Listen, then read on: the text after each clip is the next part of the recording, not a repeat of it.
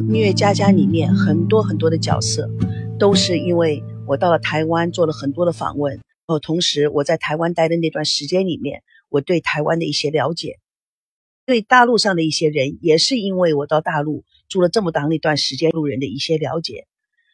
那么，也许我常常说的，就说我是从美国来的，美国到了台湾，美国到了大陆，然后在美国到了台湾以后。在台湾成立了龙族剧院，在台湾也排了很多的戏，跟台湾本地人也做了很多的接触。到了大陆来以后，呃，加入了中华慈善总会，做了很多的慈善，跑遍了偏远的地方，看过了贫穷，当然也看过了非常富有的人。那么在这些的经验里面，我就觉得《蜜月佳佳》里的人物应该都是活的人，都是因为他们是有经验、有经历过的一种人类。而不是说他是，就说冰雕里面出来的雕塑人物，有很多的角色会让人觉得很悲哀，有很多的角色让人觉得很快乐，有很多的角色让人觉得说生命也就是应该是如此不断的延续。我倒蛮喜欢这本书的。当然，你写下的一本小说，你心中总是有一些梦想，就是希望能够把它公诸于世。现在也是因为这个机缘。呃，要把这蜜月佳佳，呃，到了放到喜马拉雅，喜马拉雅，我想我应该是一八年吧，才第一次进入，呃，受益很多很多，因为一直我在研究春秋战国，呃，研究一个大型的歌舞剧，同时也是我对心理学很有兴趣，看了很多关于哲学的，呃，艺术的，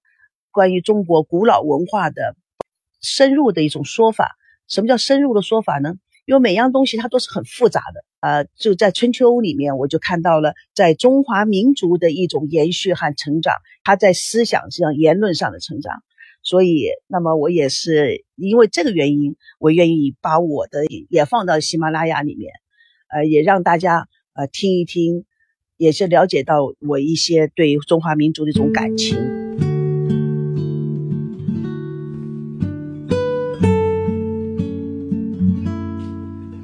时间不论是在狂风暴雨、风云际会，或者在平平淡淡，或者是在彩霞满天，总是会过去的。但是写下来的人物确实一直留存下来，所以书是非常重要的。我也希望在这里结识到很多的朋友。我上次听一个人说的，他说我几百个小时做了七集，我相信的，这里还是花了很多很多的时间。但是每一样新的事物的开始，总是代表了非常的快乐。还有下功夫的时候，是觉得哎，自己的头脑还是行的。